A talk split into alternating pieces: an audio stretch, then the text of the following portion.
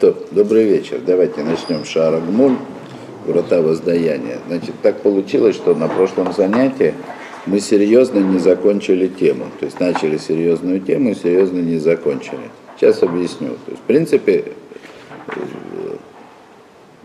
для ответа на вопрос, что же считал Рамбан по поводу праведника, которому плохо, и вот это место, оно, очевидно, ключевое, как во всей этой книге, так и во всей шате Рамбана по этому поводу. Потому что он здесь как раз рассматривает это со всех сторон.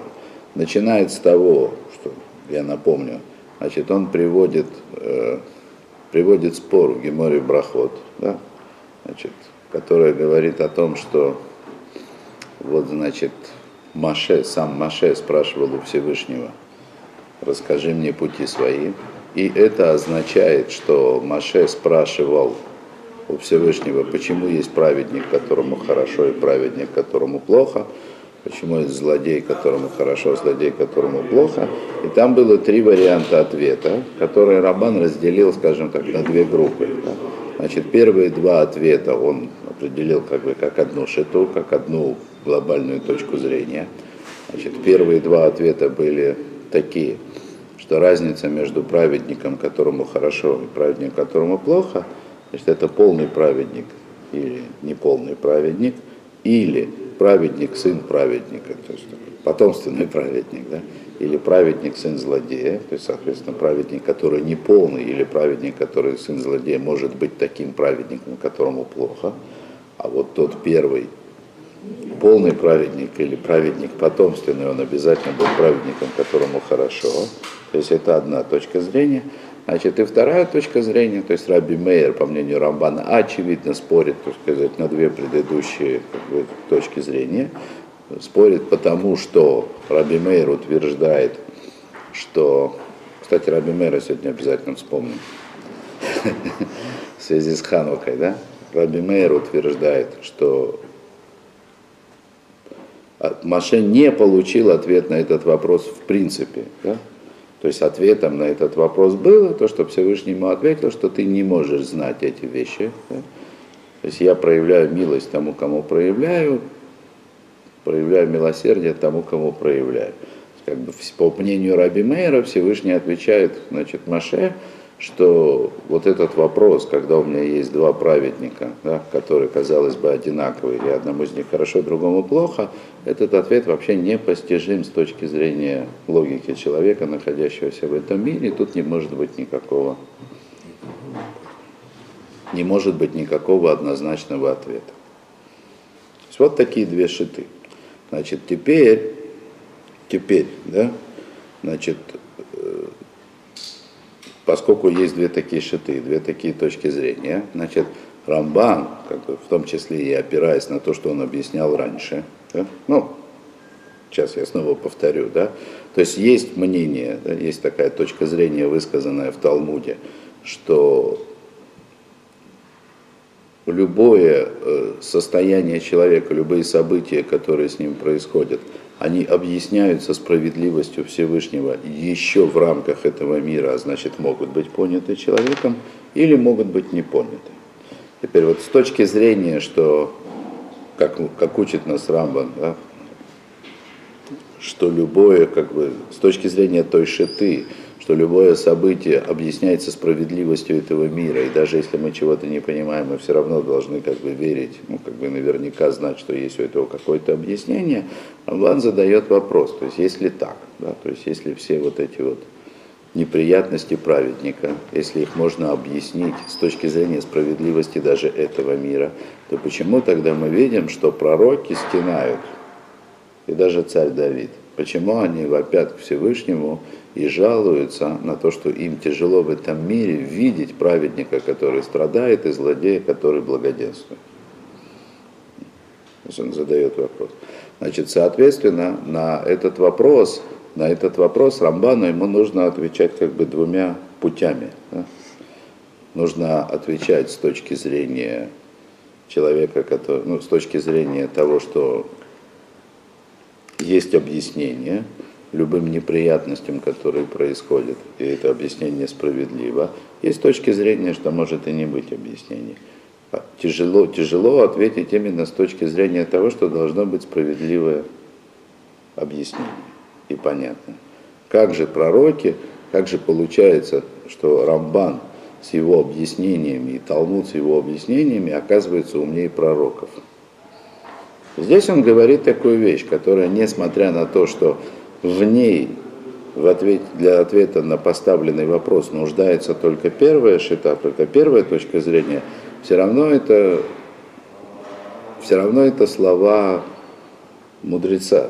То есть все равно это правильно с любой точки зрения. И говорит Рамбан такую вещь, да, что даже если человек знает, что любой праведник в этом мире страдает, страдает справедливо, и это все может быть объяснено даже в рамках этого мира, от этого ему легче не становится. Все равно тяжело и больно. И они жалуются. И даже царь Давид, значит, он приводит, приводит царя Давида, стихи из псалмов, где царь Давид сначала задает эти вопросы.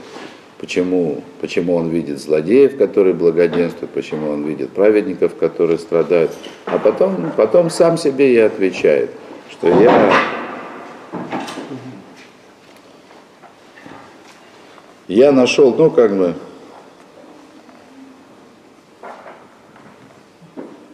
Адшибабы Макшава Аль Микаче Лаким, пока не пришел он в мыслях своих в святыню Всевышнего, да?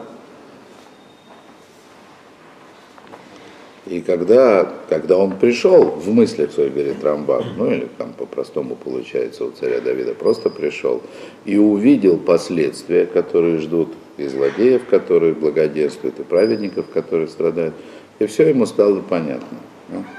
То есть сам царь Давид, он говорит о том, что и он, даже в этом мире, он увидел справедливость всего происходящего и на этом успокоился.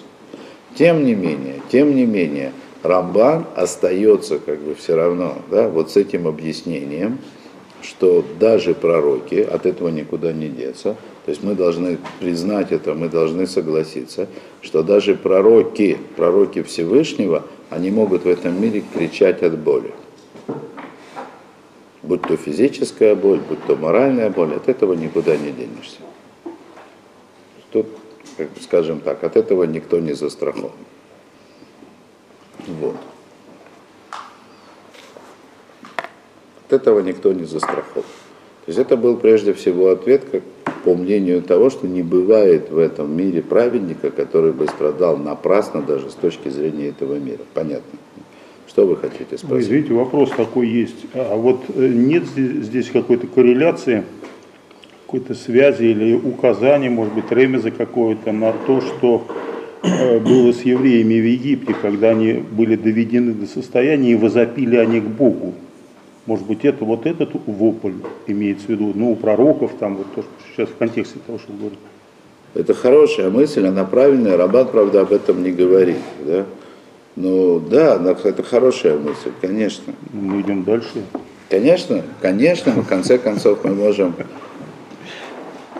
конце концов не только можем, мы должны прийти к тому, да, что Всевышний посылает в этом мире страдания человеку для того, чтобы тот захотел вернуться к Всевышнему, пошел к нему навстречу, даже если он праведник. Как написано, извините, в книгах Кабалых написано, буду бить, пока не захочешь. Ну, конечно. Или над каждой травинкой стоит ангел и бьет ее, чтобы росла. Это, Это в, в Талмуде. В Талмуде написано. Да, да, да. В Талмуде написано. Талмуд, да? Конечно. Но все равно тут можно было бы задать вопрос, а как праведник, настоящий праведник. Но да, естественно. Это в конце концов мы придем этими рассуждениями, в конце концов мы придем э, к праведнику, которому плохо, так как его объясняет Рамхаль, следуя, естественно, Раби Мейеру. Да? что в любом случае, в конце концов, мы все равно узнаем, что это справедливо. Но только в конце концов. Тот вопрос, вопрос справедливости, которая может быть постижима в этом мире и которая не может быть постижима в этом мире. Понимаете, о чем я говорю? Очень хорошо. Ну, отлично. Ну, какая может быть несправедливость от, от Господа? Только Нет, ты, если... ну, это вы сейчас очень этом, религиозно говорите, да? Я не знаю, я говорю, как думаю. Хорошо. Нет, ну, хорошо. Хорошо, что вы так думаете. Но, э, но Рамбан показывает нам, что даже пророки стонали. То есть, значит, о чем это говорит? Это говорит о том, что даже пророк Всевышнего, он может попасть в этом мире в такую ситуацию, когда ему действия Всевышнего по отношению к нему или вообще к этому миру кажутся несправедливыми, настолько, что он начинает стонать. Да, вполне возможно, что это делается как раз для того, чтобы он начал стонать и стенать. И он узнает потом, как ему хорошо будет от того, что вот он тогда стонал. Хорошо, но когда он стонет, у него нет никакого объяснения, нет никакой справедливости. Нет. Поэтому он и стонет. И мы говорим о пророках, мы не говорим сейчас о каких-то там детях малых. Да? Мы говорим о пророках.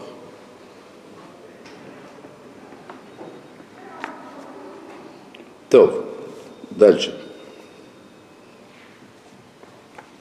О, ну и дальше Рамбан как бы приходит к точке зрения Раби Мейера. Вешми Рабатейну Шасаврим, Вегидат Раби Мейер Бебрайта. То есть вот есть среди наших учителей, в смысле среди мудрецов Мишны, есть такие, которые считают иначе. И это вот Раби Мейер из той самой Брайты. Шафальпи Шамидот Алело Кенгок Моше Избарну. То есть, несмотря на то, что есть множество объяснений, почему человеку в этом мире может быть плохо, несмотря на то, что он праведник. Трамбан имеет в виду все старинные объяснения, которые он приводил, прежде всего полагаясь на Гемору в Рошашана, то есть там, что Всевышний хочет э, взыскать с праведника малость его дурных поступков в этом мире, чтобы он был совершенно праведным к будущему что он может сдерживать гнев свой на злодея, ожидая, что он вернется, что он раскается, что это может быть заслуга отцов, то есть всякого рода, да, все справедливые объяснения, справедливые и понятные даже в, в рамках этого мира, вот. то есть несмотря на все эти объяснения, тем не менее есть праведники, которые страдают без единого из возможных объяснений. То есть, несмотря на то, что все, что сказано было выше, да, все это было правильно, да, а валь адайн еш цадиким гмурим митасрим шело бедеры хамидота элю. Тем не менее, Раби Мейер считал, что есть полные праведники, которые страдают в этом мире, несмотря на то, что к ним невозможно применить ни одно из справедливых объяснений в рамках этого мира. То есть буквально есть праведники в этом мире, которые страдают с точки зрения этого мира абсолютно ни за что. То есть объяснение их страданий возникает, справедливое объяснение их страданий объясня, а, возникает только в будущем мире, когда они увидят, ну и все мы увидим, награду за эти страдания.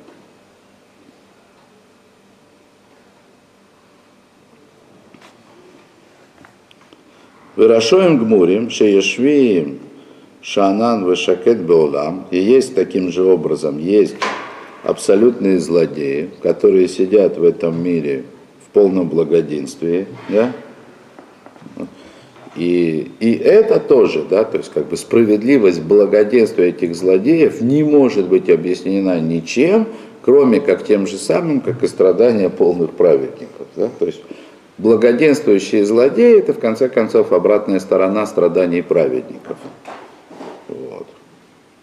Вы еще что-то хотите спросить? Попробуйте.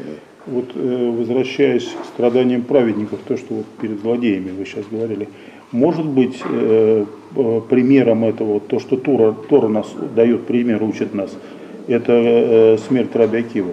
Ну, конечно. Вот то самое, которое Маше видит в духовном мире, и потом она происходит... Рам, Рамбан будет об этом говорить в следующем абзаце. И это как раз да, то есть такой...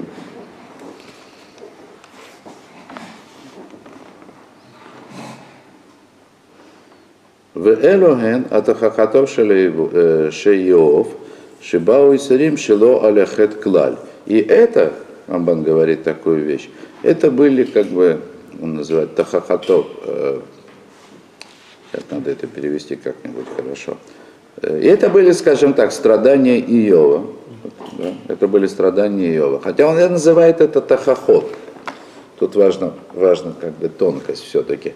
Что такое тохаха? Это может быть страдание, но не обязательно страдание. Тохаха это наставление, когда человека наставляют на. То есть сейчас Рамбан будет говорить о страданиях Иова. Он страдал очень сильно.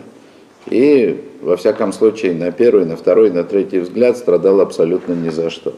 Первым делом Рамбан называет, что это было наставление. С какой бы точки зрения не посмотреть, куда наставление?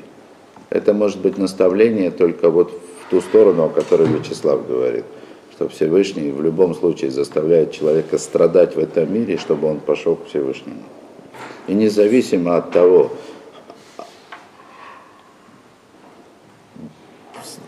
независимо от того, были ли причины, была ли вина Иова в его страданиях или не было, мы видим, что эти страдания пошли Иову на пользу. Он стал большим праведником, чем он был до того. Такой важный момент. Но Рамбан, он очень аккуратно, как бы страдания самого Иова, он обходит – Хотя как бы, всем известно, всем понятно, ну, в смысле, кто учил вообще эту тему, что именно в книге Иова вот эта тема страдания праведника, которому плохо, она рассматривается как бы самым подробным и глубоким образом среди всех источников письменной Торы. И потом дальше Рамбан, он как раз следующую главу, он и он и посвящает объяснениям тонкостей вот этого диалога Иова с теми, кто его утешал. Да? То есть все их философские споры да, о том, что может быть, чего не может быть в этом мире. Но это все будет рассматриваться потом. Но, вот. Но здесь Рамбан начинает с того, да, что по-простому вот эти страдания праведника, который не заслужил страдания в этом мире никоим образом, они описываются в книге Иова значит, Иова, который получил страдания без всякого греха. Во всяком случае, так он считал, говорит Рамбан, Фидато. То есть, как ни крути, Иов со своей точки зрения, то есть как участник всех вот этих диалогов философских, он находился в позиции праведника, страдающего ни за что. Вот. Векефеши нермаралов биньяна сатан – Шело ускаралов хет клаль, эла инахем ире, айхинам ире иов элаким. И как сказал, сказано о нем, ну, фактически сам, сам Сатан сказал. Да, там, напомню, в книге Иова, значит, перед тем, как на Иова обрушиваются страдания, эта книга Иова приводит диалог Сатана со Всевышним. Значит, кто такой Сатан? Сатан это обвинитель. Обвинитель. Значит, если обвинитель приходит к Всевышнему и требует наказания, требует страданий для, каких-то, для какого-то человека, что должен предъявить ему что-то, правильно? Вот.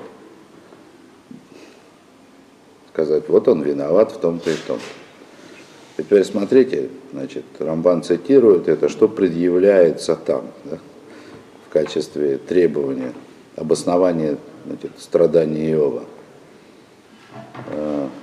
Ахинам и Иов Элаким. Такая очень загадочная фраза, которую толковать можно по-всякому. Сейчас э, я ее переведу. Напрасно боится Иов Всевышнего. Напрасно боится. Ну, как бы, если это сказать как утверждение. Но как бы по-простому это должно звучать как риторический вопрос. А, на, ну как бы, а бесплатно ли Иов? Нет. А бесплатно ли? Хинам это и бесплатно, и напрасно, без цели, без чего. То есть это должно звучать по простому смыслу книги, как риторический вопрос. А неужели Иов боится Всевышнего бесплатно? То есть в чем идея? Да, то есть по-простому. Что Сатан говорит Всевышнему? Он говорит, давай-ка проверим его, да? Ведь книга начинается, начинается с того, что Иов, он не просто был праведным человеком, он был человеком счастливым, у него все было хорошо, богатство, дети, счастье, да, то есть все у него было, да. И улам азе, и улам аба, и этот, и будущий мир он получил в одном флаконе, да, то есть у него было все. Теперь приходит Сатан и говорит, а давай-ка проверим, да? Может быть, весь его страх Всевышнего только из-за того, что ему хорошо? Неужели, так сказать, весь этот страх его Всевышнего, он не оплачен как бы, да? Окей. И начинается страдание Иова. И опять же, по простому смыслу происходящего, мы видим, что Сатан изначально был прав. Потому что Иов своих страданиях, он начинает говорить все возможные виды отрицания проведения Всевышнего в этом мире. Он проклинает все и вся.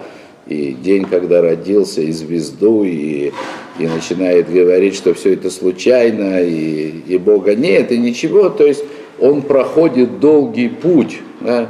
Сидя как бы в этой своей грязи, сидя в своих страданиях, но проводя время за философскими беседами, у него друзья хорошие были, ну, друзья пришли утешать, да? Вот. И они утешали его философскими беседами.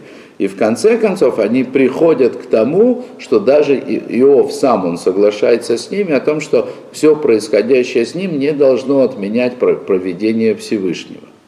То есть как бы по результату того, что происходит с Иовом, мы видим, что он вырос, он в этих страданиях стал другим человеком.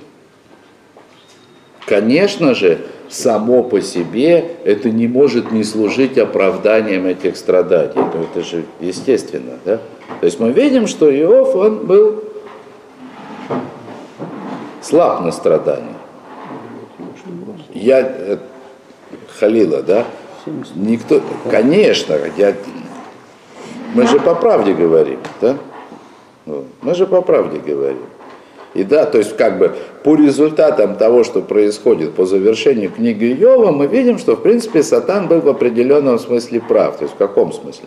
Несмотря на то, что Иов никаким своим дурным поступком с этих страданий не заслужил, тем не менее э, внутренний стержень, который делал его праведным, он был не настолько силен, был не настолько закален, чтобы действительно Иова можно было назвать полным праведником, как бы поставить его в один ряд, там, допустим, с Авраамом. Да? Ну, сравнение, которое Гемора говорит. То, так э, вот, собственно говоря, то, что происходит. То есть даже сам Сатан свидетельствует, что Иов ничем свои страдания не заслужил, кроме подозрения. Не является ли его страх Всевышнего э, как бы основанным на его благоденствии и на том, что у него в этой жизни все получается. Да, совершенно верно. В Гмара Иньян им нермар бы ее э, Так, секундочку. Вегмара Иньян, а, секунду, не понял. А, Вегамара Иньян. Нет, это я неправильно понял, что он говорит.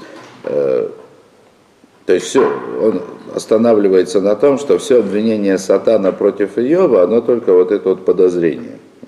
Вимнер марбы Иов Шумалиля, он и хапес лемцо биньяно шем издавар, Миколь Маком, Ушель это цадика гамур, Миколь Аля цадик гамур, Миколь цад, Шиба Олаф Исурин умед бехем, Веват шмо, Алло хамаз бекапов, а эх и тахен зе бедере хашем. О, значит, тут Рамбан как бы выводит себя из спора о том, э, был ли Иов по-настоящему полным праведником, как можно подумать, или, или о нем можно что-то говорить. То есть, что здесь Рамбан говорит? То есть в любом случае, да, э, даже если мы сейчас начнем искать в Йове недостатки, а мы нашли только что, да, и мы найдем эти недостатки, и мы с этой точки зрения объясним страдания Иова, все равно вот в этих диалогах, в этой дискуссии, которую Иов ведет со своими друзьями, он выступает с точки зрения праведника, который ничем не заслужил. То есть в любом случае Иов в своих диалогах, он отстаивает позицию праведника, который эти страдания не заслужил ничем. Это просто Рамбан говорит, как ни крути, с какой точки зрения не смотри, книга Иова, она занимается обоснованием того, что в этом мире может быть праведник, который страдает не за что. Да, что вы хотите? Вы извините, пожалуйста, я просто в Мидраше читал, не знаю, здесь я книгу читал тоже, что Йов был наказан за то, что когда фараон приказал утопить младенцев, он промолчал, в отличие от Итро. Есть, есть. Просто это здесь не нужно. А, да? ну извините, я просто... Есть очень много, есть очень много разных точек зрения, точек зрения. Вплоть до того, что Йова вообще не было. Это книга художественная, первое произведение художественной литературы. Да? Э, Это не важно, да? Рамбан говорит, в любом случае диалог, который приводится в книге Иова, ну не диалог, а вот эта вот дискуссия, да, там четыре участника, да, значит, э, эта дискуссия, которая приводится в книге Иова, она с точки зрения Рамбана занимается обоснованием того, почему в этом мире может быть страдающий праведник, абсолютно ни за что. И тем не менее, это не должно уменьшать веру человека в справедливость Всевышнего. С этим занимается книга Иова. Вадавар зе эн ло тшува лидата бриот, эло лидато шелькель деот из барах.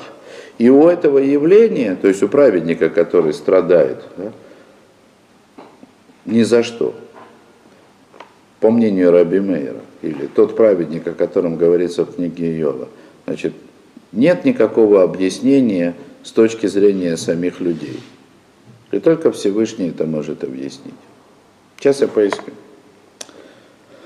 Мы находим у Рамхаля, и здесь Рамбан, и книги Иова, то есть мы видим какие-то объяснения, почему это все-таки может быть. И тем не менее Рамбан говорит, и сама Гемора говорит, точнее Раби Мейер говорит, что эти страдания необъяснимы. Как же быть со всеми объяснениями, которые мы находим с точки зрения справедливости Всевышнего? И здесь мы возвращаемся к первому ответу Рамбана по той шите, по которой пророки стенали, несмотря на то, что это все справедливо даже в этом мире. То есть даже если есть логичное какое-то справедливое объяснение, это совершенно не значит, что человек страдающий или просто видящий страдания других, которые его касаются, да? просто потому что он человек, это не значит, что он может смириться с этим объяснением. Понятная идея? То есть, ладно еще, так сказать, объяснения, которые, которые, ну, сам заслужил, так или иначе, да. Я могу там, допустим, не понимать, неужели вот за там, за какую-то мелочь, за мое мелкое несовершенство мне такие страдания? Какое? О, когда человек вообще ничем не заслужил эти страдания, а только знает, что ему за это дадут справедливую награду. Потом. Давай мы тебя сейчас помучаем, а потом ты увидишь, как, это тебе, как тебе от этого будет хорошо и как будет справедливо. Человека мучают, и что он делает? Он кричит, все, хватит. Помните, я вам рассказывал про постановление суда Хафецхайма в Радине, да? что мы понимаем, что Всевышний посылает на еврейский народ беды да, для того, чтобы добавить им заслуг в будущем, но мы говорим, хватит, хватит нам заслуг в будущем. Пусть эти страдания, которые мы видим здесь, прекратятся. А это ведь было еще до Второй мировой войны. Да, тем не менее, все это продолжается. При всем при том, что мы должны верить в справедливость Всевышнего, да? значит, тем не менее, да, постижение справедливости вот этих неприятностей, страданий, которые с праведниками в этом мире происходят, оно находится за гранью человеческого понимания. Не, я имею в виду в философских беседах, а вот как у Йова, когда человек сидит в своих страданиях, да, и при этом его начинают утешать рассказами про справедливость Всевышнего. Это находится за гранью человеческого постижения. Это такая вот принципиальная шитара Бимея. Вот.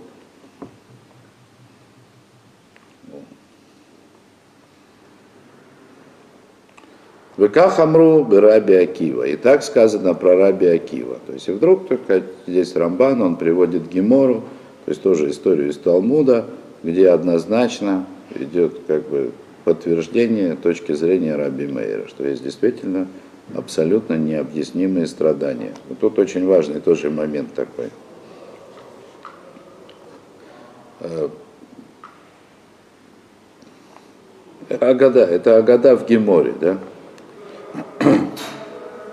Шира то Кадош Барухулы Маше, Бебарота Навуа, то есть Всевышний показал Раби Акиву самому Маше Рабейну в пророчестве. Я вам немножко расширю эту историю. Там история такая. Значит, когда Маше поднялся на небеса, чтобы получать Тору, да, значит, он увидел, как так, буквы как бы спускаются с неба, и Всевышний на них надевает такие коронки. Знаете, что в свитке Торы буквы такие с коронками как бы стоит. Значит, и а, Маше спрашивает у Всевышнего, а это зачем? Ну, буквы, понятно, читать его научили, да, там, о голосовке, значит, эти тамы и крия, да, то есть все понятно. Коронки непонятно, да, от коронок нет никакого толку да, при чтении Торы. Да. А это зачем? Маше говорит, э, Всевышний говорит, Маше, будет у меня человек там через столько-то поколений, да, который будет объяснять даже зачем эти коронки. То есть речь идет о Торе, которая была получена Маше, но была получена так, что самому ему не раскрылся смысл этой Торы. И это ждало, значит, Рабиакив. Маше говорит, хочу на него посмотреть. И, значит, он видит Раби Акива, урок, да, значит, в общем, Маше с трудом понимал, так о чем речь идет на этом уроке, да, и потом, когда задали вопрос, да, что это, откуда это вообще у Раби Акива, он говорит, это Аллахали Маше Мисина, это такой закон, это закон, который получил Маше с Синая. Ого, Маше, да, подумал, да, чего я И он потом спрашивает Всевышнего, почему же ты не дал Тору через этого человека? Ну, как бы больше подходит, да? сразу бы все было. Да? Вот. И интересно, что там Всевышний отвечает, что молчи, кахала махшава фанай. Так вот, так, так, так было задумано, короче говоря с самого начала. Так было задумано. То есть ответ, который говорит о том, что ответа ты на этот вопрос получить не можешь. О том Маше говорит, покажи мне его награду. И, значит, дальше он в пророческом видении видит, как, как Раби Акиву рвут на части железными гребенками. И тогда он спрашивает, «Зе Тойра, зе Схаро» – это что? Это Тора и это награда? Да? Величайший человек, который по мнению самого Маше, был достойнее, чем он, для того, чтобы получить Тору от Всевышнего, он получает совершенно как бы не, не, не, не то, что не соответствующее, то есть ужасное наказание, то есть полная противоположность. И что отвечает ему Всевышний? То же самое. Что? Молчи. Молчи. То есть объяснение того, почему это происходит, находится далеко за пределами понимания самого Маше. То есть, как бы мы видим, что Гипора по-простому, она приводит о году, которая стопроцентно, однозначно стоит на точке зрения Раби Мейера. Назовем это так. Да? То есть это шита, это шита мудрецов. Да? и вообще, так сказать, кто видел Раби Акиву, видел его, слышал его Тору, видел его конец, у него, так сказать, не может быть никаких, никаких иных объяснений значит, происходящему, кроме того, что Раби Акива был праведником, величайшим праведником, который страдал в этом мире абсолютно ни за что. Да? У этого есть какое-то объяснение, но оно нам в этом мире недоступно, непостижимо. Да, так Рамбан и приводит, да. Сказал Маше Всевышнему, Рибой на Шилойлям, зе Тойра, зе Схаро, это Тора, это награда за нее. Ответил ему, что, как там Ахшавали Фанай. Так поднялась мысль передо мной – Рацуха хамим лоймер, Роман говорит, хотели нам в этой, как бы, в этой истории сказать мудрецы. Шеэн митато шель раби Акива бейсури нарилу, раин ло ликнот э, мимено миута маасим раим, лефиши ацадик гамур коль. То есть хотели сказать нам мудрецы, что вот эти страдания, которые перенес Раби Акива в час своей смерти, они никак не могут быть объяснены какими-то там его мелкими недочетами или недостатками, которые нужно было как бы искупить. То есть страдания Раби Акивы не имели никакого справедливого объяснения в рамках этого мира поскольку был он человеком-праведником все дни жизни его. Ну, все дни, после 40 лет, неважно. В любом случае, его страдания не могли получить никакого объяснения в рамках справедливости этого мира. Эла шейнянный лам, то есть вообще, так сказать, вот это явление страдания праведника, оно сокрыто. И так было задумано, ну тут надо Алабы Махшава, поднялось в замысле. Это идиоматическое выражение, которое означает «так было задумано».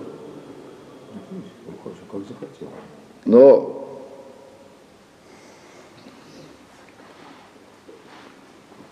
То есть это находится в самых как бы высотах замысла Всевышнего. То есть в тех высотах замысла Всевышнего, которые человеку в этом мире не могут, значит, не могут быть постигнуты.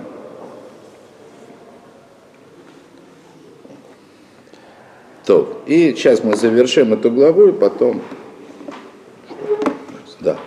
Афальпикен, значит, и вдруг Рамбан, так сказать, Афальпикен. И тем не менее, има лама зот, Ешбатаназу сот. Однако, вместе с тем, что это все является как бы сокрытым, то есть вот это вот объяснение, почему праведник страдает, однако есть в этом тайна, да, которая передана, передается людьми, людьми Торы людьми Кабалы. То есть Рам, Рамбан говорит о том, что есть некая тайна Кабалы, которая передается из уст в уста. Да? ВО, которая, как бы по мнению Рамбана, она может объяснить это явление. Абсолютный праведник, которому очень плохо в этом мире. Вегу нирмаз бы деврей рабасейну, ваниклаль бы иньян сота ибур. Значит, на это есть намек в словах наших мудрецов, и все это в общем и целом называется сота ибур, тайна ибура. Ибур. Ибуру по-простому это означает беременность, да? а в более широком смысле да, это означает, э, что что-то куда-то спрятано, что-то к чему-то добавляется. Вехахоми мастрим атоли талмидеги маруи. И мудрецы передают эту тайну только подходящим ученикам. Веут шивато шель Илиу альтохахатов шель Иов. Значит, и это намек на это, оно содержится в ответе Иливу, это один из друзей Иова, который его утешал, значит, в ответ на его возражение. О, сейчас я просто прочитаю вам этот стих, вот. Э, есть такой стих в Йове, это 33 глава, 29 стих, и там сказана такая вещь. Генкол эла ефаль кель паамаем шалош и магевер такой загадочный ответ. Вот, всякие, вот все вот эти вещи делает Бог с человеком два-три раза. Че, какие вещи? Да? Ну, Рамбан говорит, это... Имеется Конечно. О, сейчас это... Сегодня мы уже не, не в поколении Рамбана живем, сегодня уже как бы всем понятно, о чем идет речь. Вот. То есть Аризаль называет это не буром, как здесь назвал Рамбам, а называет это Гилгулем, то есть реинкарнация. И речь идет о понятие Ибуру Аризаля, оно у него как бы имеет иной смысл, не тот, который здесь. То есть Рамбан, он вот то, что Аризаль называет Гилгулем, реинкарнацией, он называет это Ибуру. Вот важно как бы знать, понимать уже, да, что, что это несмотря на то, что это нечто похожее, тем не менее э, это принципиально разные вещи. Значит, вот этот самый Ибур, то есть вот это слово, которое здесь Рамбан приводит, у Аризеля означает некая возможность совершенства человека достижением каких-то более высоких духовных уровней уже после смерти, уже из мира как бы душ, да, но без страданий. Значит, Аризаль называет вот этим словом явление, когда да, происходит, ну, назовем это симбиоз, да, значит, э, симбиоз некого достойного, несовершенного человека, живущего в этом мире, с праведником, который, скажем так, достоин как бы повышения там, какой-то своей духовной ступени, который уже живет не в этом мире. То есть речь идет о том, что к простому человеку, вроде меня, да, просто человек, да, то есть в нашем поколении, да, который, по мнению, с точки зрения Всевышнего, достоин какой-то помощи, значит, здесь в достижении, к нему может как бы присоединиться сверху некий аспект души какого-то из праведников, которые жили раньше. Если только он этого достоин, в смысле человек здесь. А праведник-то, который там, понятно, что ему тоже для этого польза есть. Да? Вот. То есть и тогда человек вдруг, живущий в этом мире, он становится больше, чем он есть на самом деле. А ему открываются какие-то вещи, становится понятно как бы то, что не могло быть понятно. То есть это, это, не, это на самом деле не его заслуга, это ему помощь. Да? Он тоже из-за этого какие-то заслуги как бы приобретет. Вот. Это душа праведника, какой-то аспект души праведника, который находится где-то рядом с ним, он помогает ему видеть в этом мире немножко больше, чем он мог бы видеть сам. И для души праведника, который как бы помогает, для него в этом есть великая польза. Он там, понятно, что нам это не понять, да, завершает какие-то свои исправления. Но вот это вот Ибур, то, что вот Аризаль называет Ибуром, он ни в коем случае не может идти во вред праведнику.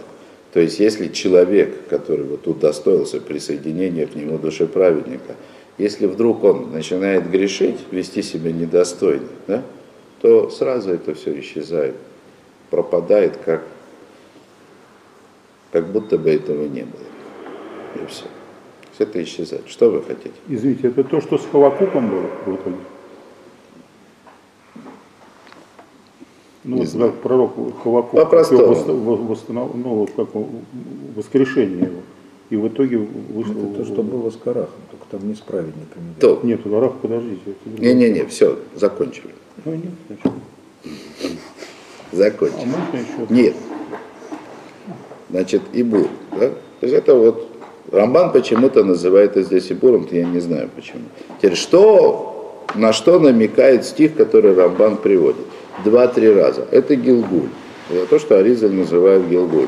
Что такое Гилгуль? Это то, о чем Рамхаль говорит в Дере Хашем уже, скажем так, достаточно прямо. Да? То есть он это объясняет, что есть еще великая милость Всевышнего дать возможность человеку исправить свои грехи, исправить свою непутевую жизнь после смерти, но не в геноме. И это называется Гилгуль, то есть перевоплощение, возвращение души этого человека в этот мир. Да? И это действительно должно происходить три раза. Да? То есть это, как бы, как объясняет Аризаль, э, с точки, в связи с определенными принципами, человек, принципами устройства человеческой души, это должно происходить три раза. То есть Рамбан что делает? Он намекает на то, что человек – живущий в этом мире, и, казалось бы, абсолютно праведный, может страдать с точки зрения его поведения в этом мире абсолютно незаслуженно, но это будет объясняться тем, что он страдает и исправляет, искупает в этом мире грехи своей прошлой жизни. Своей прошлой жизни. И уже это, по мнению Рамбана, это находится за пределами человеческого понимания. Это уже находится за пределами человеческого понимания. Э, то, что вы хотите спросить? Только я коротко. Просто, да. Я просто в э, Шара Гильгулим встречал упоминание, что Раби Акива это Гильгуль Каина. Ну, я тоже ну, это встречал. Ну вот и расплата его за это. Также за предыдущего, то, о чем вы сейчас и говорите. Или я неправильно что понял? Ну, Ну, извините, если... Ну, не дано нам постичь в этом мире, Почему не дано сказал можно Рафмеир. Ну да, на, сам, на самом деле верно, да, то есть на самом деле, э, на самом деле то, что говорит здесь Рамбан, конечно же, не противоречит Аризалю ни в коем случае, да, вот, конечно. Это действительно так, что Аризаль, Аризаль дает как бы объяснение. Он объясняет, что все праведники, которым плохо в этом мире, это их происхождение в том или ином виде имеет отношение к Каину. А праведники, которым хорошо, они происходят из Эвеля. Вот. Есть такое дело. Да. Это то же самое, конечно же, Нахон. То, но я хочу еще некоторое время посвятить Хануке сегодня. Да? Но в связи как раз тем, о чем говорит здесь Рамбан. Значит, смотрите, что происходит. Сейчас мы вернемся, оставим Кабалу, оставим Гилгулим, и вернемся э, к Раби Акиве, к Раби Мейру и к пророкам, о которых Рамбан здесь говорил. Значит, смотрите,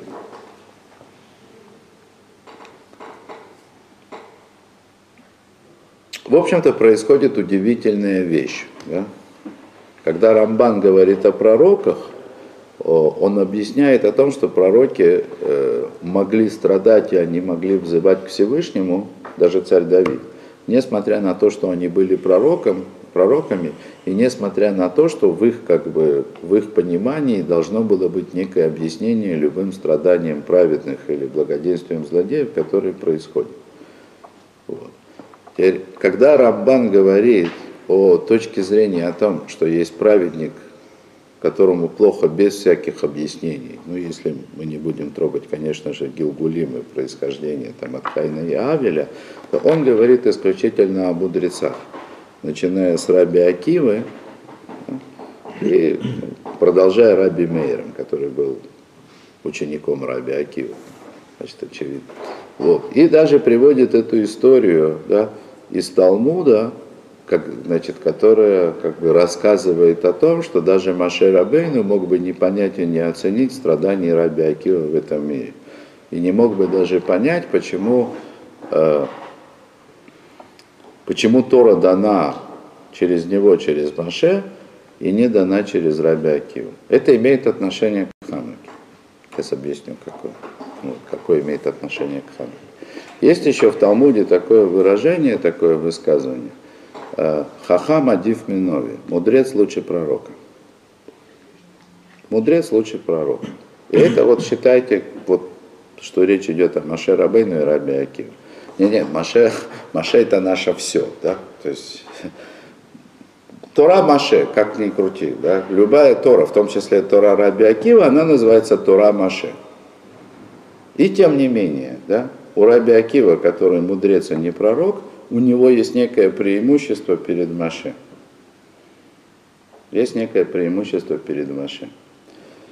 Э, сейчас попытаюсь как бы... Я, конечно, это слышал от учителя своего, ну, от Рахмоша Шапира, для Всевышние его годы.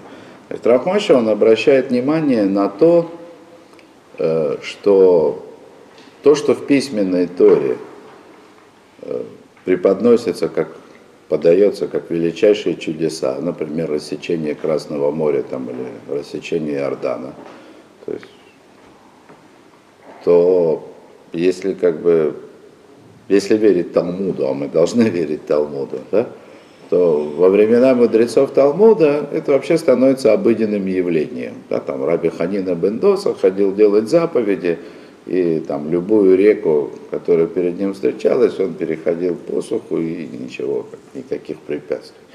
И даже про более поздние времена Гемора приводит историю про вавилонских Амараим, как э, они напились так, что один другого зарезал, зарезал кошерно, да, как животное, шкитовал, вот. Потом оживил, да, но тот все равно к нему больше значит, не, не приходил пьянство, потому что говорил, это, не каждый раз чудеса бывают, да, а, такие истории. А мы видим там, допустим, с оживлением Хавакука, да, то это, это чудо там, как Ильягу оживлял да, мертвого. Mm-hmm. С оживлением мертвого, это великое чудо. письменной Торе, то есть это великое чудо в эпоху пророков, и это, если верить Талмуду, а мы обязаны ему верить, да, это становится неким обыденным явлением во времена мудрецов. Ну, для мудрецов, конечно же, да. Не каждый там ходил, оживлял мертвых или реки, да. Это становится обыденным явлением во времена мудрецов. О. То есть что-то происходило во времена, скажем так, второго храма, во времена мудрецов, что-то было такое особенное, да, чего, чего не было во времена пророков. А сегодня мы находимся в такой тьме, вот этой греческой, да, что мы даже этого не понимаем, и да, большинство людей даже не хотят принимать на веру, что такое вообще могло быть. Да.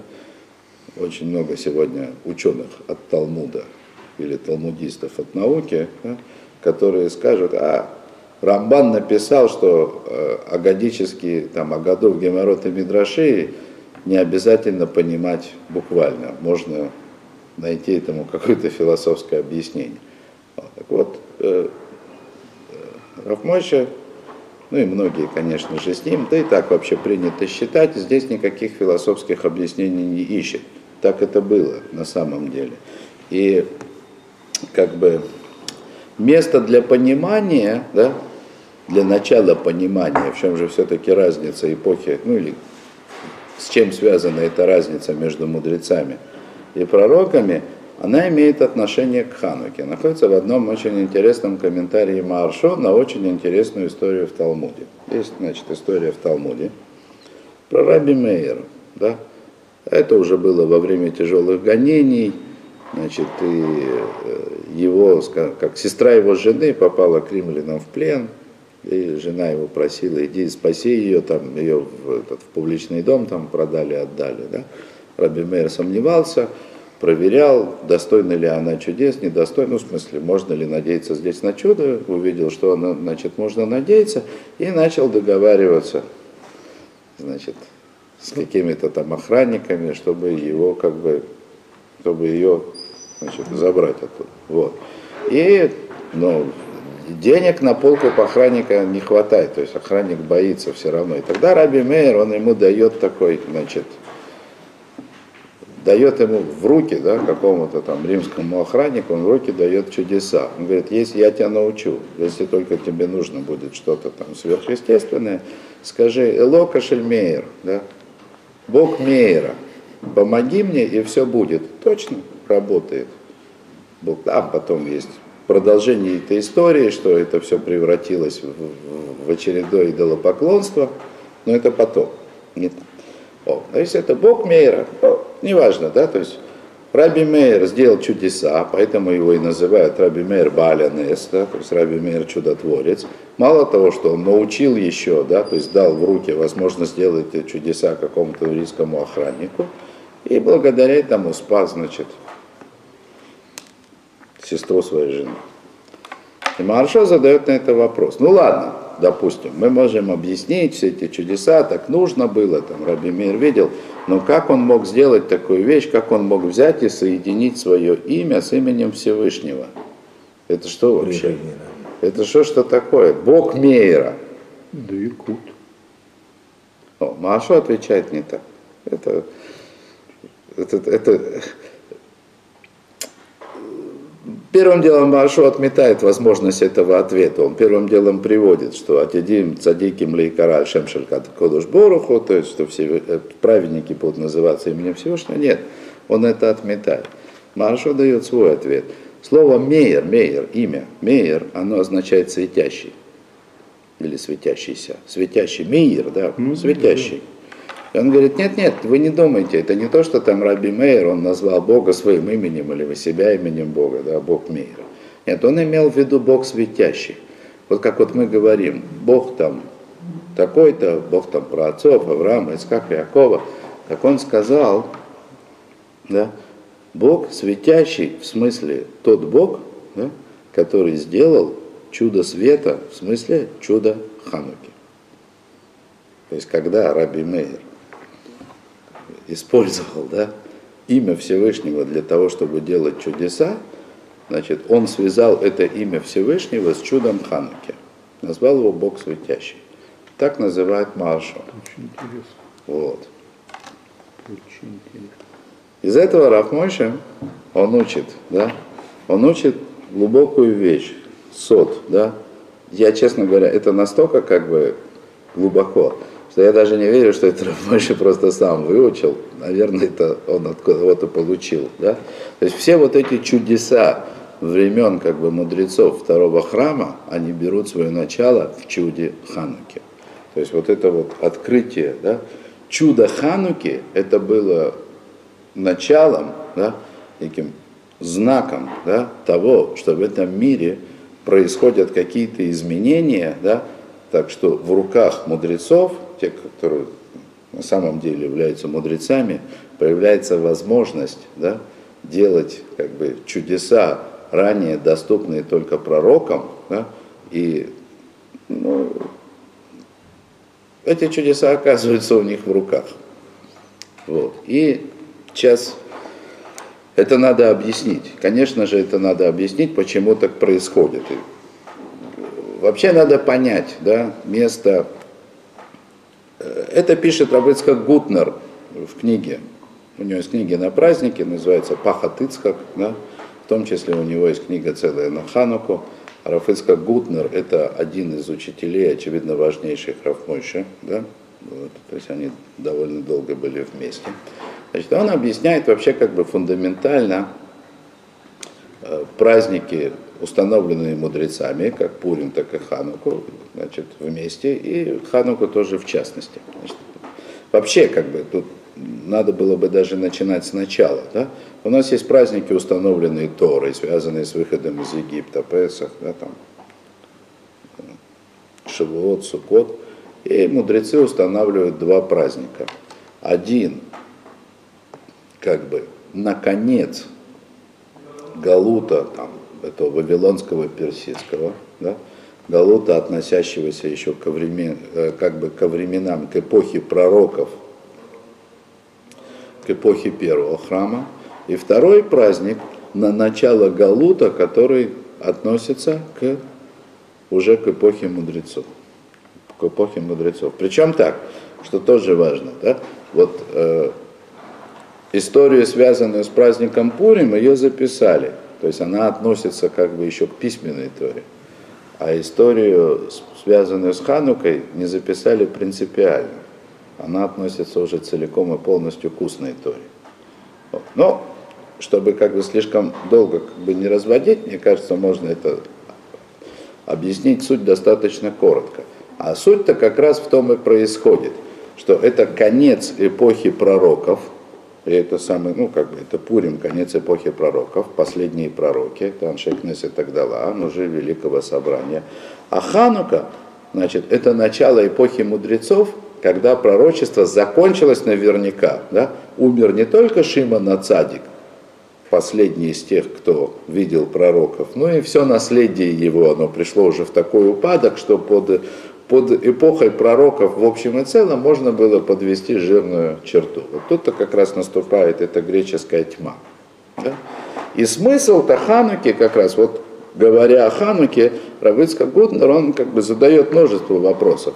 В том числе, в том числе задает вопрос, как бы есть несоразмерность между чудесами. Мы очень много говорим о военных чудесах, это были такие чудеса значимые. И тем не менее, все заповедь Хануки, весь праздник Хануки, он вокруг чуда с маслом, которое такое чудо, ну, как бы тихое, незаметное, не громкое. Ну, помнишь, масло горело, да? Сейчас вот э, скажи, найдется 25 человек поблизости, у которых подобные чудеса с маслом происходили. Я серьезно говорю, да? И не обязательно это люди себе нафантазировали. Да? Время от времени бывают чудеса с маслом или без него. Да? Бывают всякие вещи, которые... Да? Так вот, как же так? И Рафес Кутнер, он объясняет очень фундаментальную вещь. Да? Что, конечно, чудеса, победы в войне, освобождение, они, конечно, были очень значимыми чудесами. Это было очень важно, что малое количество верных Всевышнему людей, они победили весь этот кошмар эллинистического мира – во главе которого, ну, в смысле, вот на острие этой войны стояли еще и евреи, которые сами стали как греки. Да? То есть это как бы это была скорее внутренняя борьба. Да? Только что им на помощь пришла эта, скажем так, эллинистическая держава. То есть это была такая внутренняя борьба за сохранение света Тор. Ну, как известно, тут не буду повторять. И тут очень был важный момент, да, был очень важный момент. Поскольку эпоха пророков закончилась, и в эпоху пророков была определенная ясность. Да, пророк есть пророк, пророка проверяют, и если пророк правильный, его слушают. А как быть с мудрецами? То есть та Тора, которая передается мудрецами, она может оспариваться – один мудрец сказал одно, другой другое, начались споры, да, и ты даже не можешь различить, где тут спор мудрецов, а где просто неучи, да, пришли туда, и у них тоже есть своя точка зрения, да, а их еще оказывается большинство, да, и где заканчивается мудрец и начинается, допустим, эпикойрос, да, там, в смысле, да, или там заканчивается мудрец, начинается неуч, не всегда можно понять, да, тем более там же прямо вот еще перед самым, ну, еще в эпоху мудрецов, да, появляются всякие ереси, которые вот, известны как сдуки там, и так далее. То есть эпоха мудрецов, это значит мир похож на большой дискуссионный клуб, каждый может сказать то, что ему как бы вот видится. О, это говорит Рафецка Гутнер, на это приходит чудо Хануки. Чудо Хануки пришло сказать, да, что когда вот евреи послушались мудрецов, в данном случае Хашманаим, да, и пошли на эту войну, это было божественное проведение. То есть вот эта вот мудрость Хашманаим, да, это мудрость божественного проведения. Это настоящая мудрость. То есть теперь носителем Торы – если в прошлых поколениях носителем Торы был пророк, да, начиная с Маше да, и заканчивая последними пророками, теперь носителем Торы становится мудрец. Да, это похоже на маленькую свечу в большой тьме. Это тьма как бы э, рационализма, да, э, греческого подхода ко всему, она весь мир заполонила. Да? И мудрость Тора, она здесь как маленькая свечка, но она есть, и на нее можно полагаться. Вот это вот чудо. Да? О, и вот об этом чуде Рафмойши говорит, как бы опираясь на Маршо, что это было не просто чудо, а это было сила, да, дающая возможность настоящим мудрецам делать в этом мире чудеса. То есть это, это новое, это, это как новое открытие Торы которая в конце концов и происходит как бы через Раби Акиву настолько, что Маше спрашивает, почему ты не дал Тору через этого человека? Как не дал? Дал. Вся устная Тора, которая в наших руках, Мишна и Талмуд, она вся получена нами из рук Раби Акивы. Изор. Конечно.